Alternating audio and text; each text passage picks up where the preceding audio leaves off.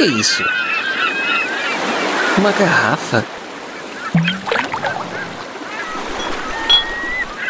Uma mensagem dentro?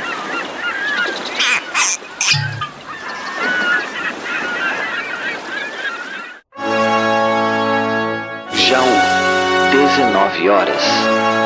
Você está ouvindo a Deriva Podcast com histórias para ouvir e pensar.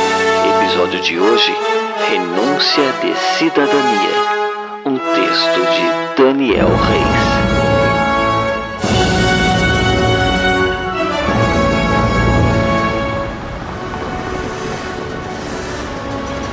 O ex-diretor da Petrobras, Paulo Roberto Costa, e o doleiro Alberto Youssef delataram a Justiça Federal, com muitos detalhes, um esquema de corrupção que envolveu as diretorias da empresa na achando que tem algum problema, porque não tem nenhum aumento previsto de combustível. O governo avalia Ou seja, o que eu acho, o que eu acho é que não houve. Eu já estava pensando, senhor Marcos Aurélio, que eu vim aqui quebrar os seus Eu dentes. nunca mais me relacionaria com nenhum partido.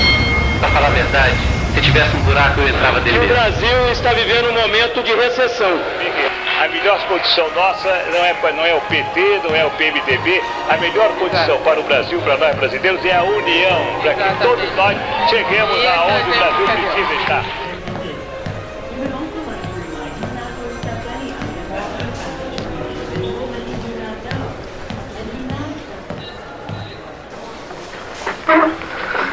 Bom dia, aqui é do governo federal, não é? Ah, ótimo, é aqui mesmo o lugar que eu estou procurando. Olha, senhor, eu acho que trouxe tudo. Tá aqui: a certidão de nascimento, a minha carteira de identidade, minha certidão de reservista, meu título de eleitor, meu CPF, minha matrícula do INSS, meu passaporte, a minha carteira de motorista.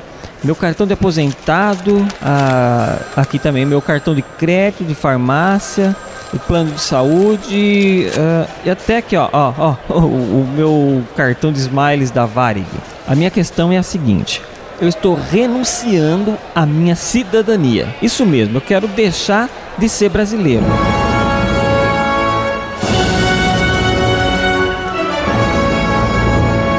Como não posso fazer isso? Depois de tudo que fizeram comigo, o senhor sabe. Eu sempre fui orgulhoso de ser brasileiro, da nação, da cultura, das riquezas naturais e principalmente do povo. Mas agora vejo o que sobrou. Nada ou quase nada, né? Eu hoje tenho até vergonha de dizer que eu sou brasileiro. Nossa cultura está se tornando uma anticultura, uma não cultura. É a tirania da má formação, da violência, da criminalidade, da corrupção, das drogas, da esperteza, da safadeza, malandragem e imoralidade. Nossas autoridades são o pior exemplo que existe para qualquer tipo de boa educação e padrão moral. Eles mentem descaradamente, não têm palavra, repetem a mentira como uma estratégia maquiavélica, até que o povo não saiba mais o que é verdade ou mentira e acabe acreditando piamente na mentira. Roubam a céu aberto, deixam provas e impressões digitais, são corruptos e corrompem. A justiça é impotente ou conivente, pois o que realmente predomina é a impunidade. Fizeram novamente do Brasil uma capitania hereditária, onde os coronéis mandam e desmandam, transformam o Brasil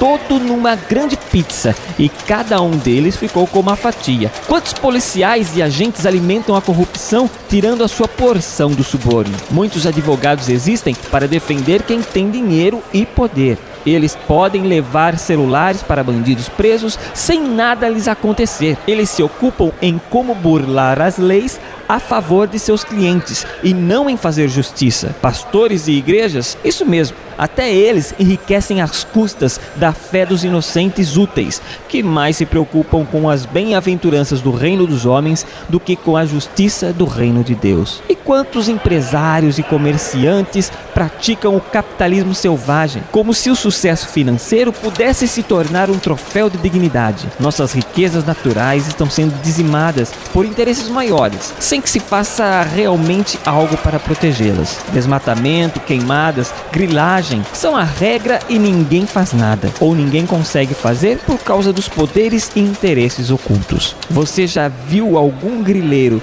ou madeireiro ser punido? Os animais estão em extinção e nada os salvará, porque não é economicamente interessante preservá-los. Ai, o povo! Sim, o povo sempre foi o meu último consolo, meu último argumento e minha última esperança. O povo é bom, é amigável, é alegre, hospitaleiro, é honesto. É, eu também achava, mas não acho mais. O povo se vende por um punhado de reais, por favorecimentos em repartições públicas, por suborno aos fiscais. O povo perdeu a moral, perdeu o referencial, está à mercê de qualquer tirano que lhes dê pão e circo. A um povo assim eu não quero mais pertencer, não.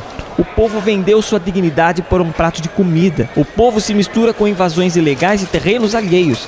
Ainda ousada comunidade abriga, apoia e protege traficantes e bandidos. A maioria segue a tradição cultural de tirar proveito de tudo o máximo possível. A lei da vantagem. O suborno, o por fora, molhar a mão, é, são condutas cotidianas consideradas lícitas e aceitas com a maior naturalidade. Corruptor e corrupto se alimentam para cortar caminho, evitar multas, regularizar documentos e qualquer outra tramóia que seja necessária. O povo elege ladrões, corruptos e mensaleiros com o mesmo descaramento típico dos seus políticos eleitos. Por quê? Porque seus eleitores querem alguma vantagem em troca. Vendem seu voto para quem lhes promete uma cesta básica, um emprego para o sobrinho ou namorado da neta. Esse é o povo brasileiro? Antes não era. Antes eram os bandidos, os sem vergonhas, os corruptos. Agora parece que esses mesmos são o próprio povo brasileiro. E os estudantes, os sonhadores românticos de um mundo melhor? Onde estão os que lutaram contra os abusos e corrupção da ditadura? Talvez em pijamados em Brasília, usufruindo das benesses da sua ideologia fajuta? Onde estão os caras pintadas de hoje para ir às ruas protestar contra essa vergonha nacional? Ah, os estudantes de hoje, eles estão ocupados demais em passar trotes que exploram sexualmente as calouras. Estão o tempo todo à procura de maconha ou cocaína que seus professores recomendaram. Ou então estão de ressaca pela orgia de ontem na República da Faculdade. E a Que deveria representar os estudantes brasileiros nesse grito pela ética e moral do governo e no país. Está aí aparelhada, padrinhada, amordaçada e dominada por interesses políticos, ideológicos e partidários sustentada por empresas estatais, parece mais um sindicato de estudantes alinhados e um fantástico cabide de emprego para estudantes profissionais, que estudar não estudam nada, não se formam nunca, mas estão ali, à disposição do interesse espúrio da classe política dominante. Então, moço, o que me sobra? Saber que Deus é brasileiro? Não mesmo. Não o meu Deus que é santo e justo, por isso mesmo não pode ser brasileiro. Mas o Brasil é uma terra maravilhosa. O país, terra, terreno, território, exceto que é um país lindo, com riquezas imensuráveis. Esse mesmo do desmatamento, das queimadas, dos rios solapados por loteamentos ilegais e grileiros. Mas eu preferia fazer parte de um povo sem terra do que viver numa terra cujo povo não é digno dela. Agora não me falta mais nada.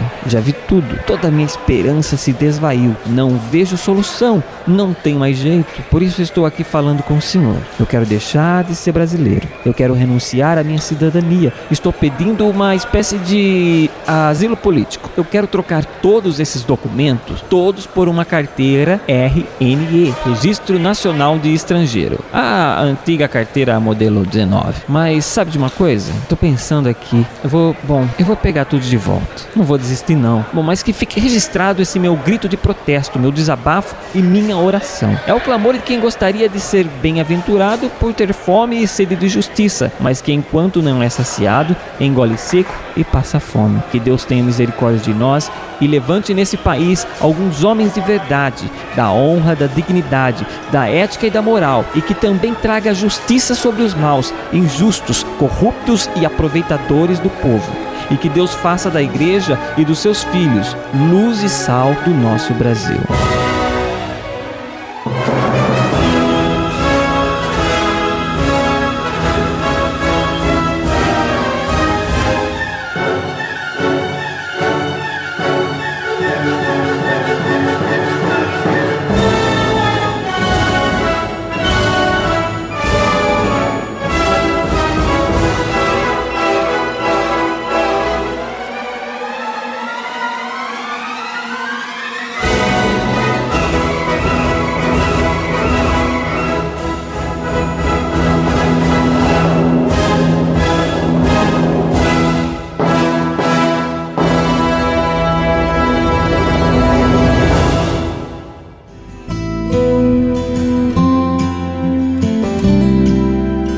Você acabou de ouvir a Deriva Podcast, um oferecimento de nobarquinho.com.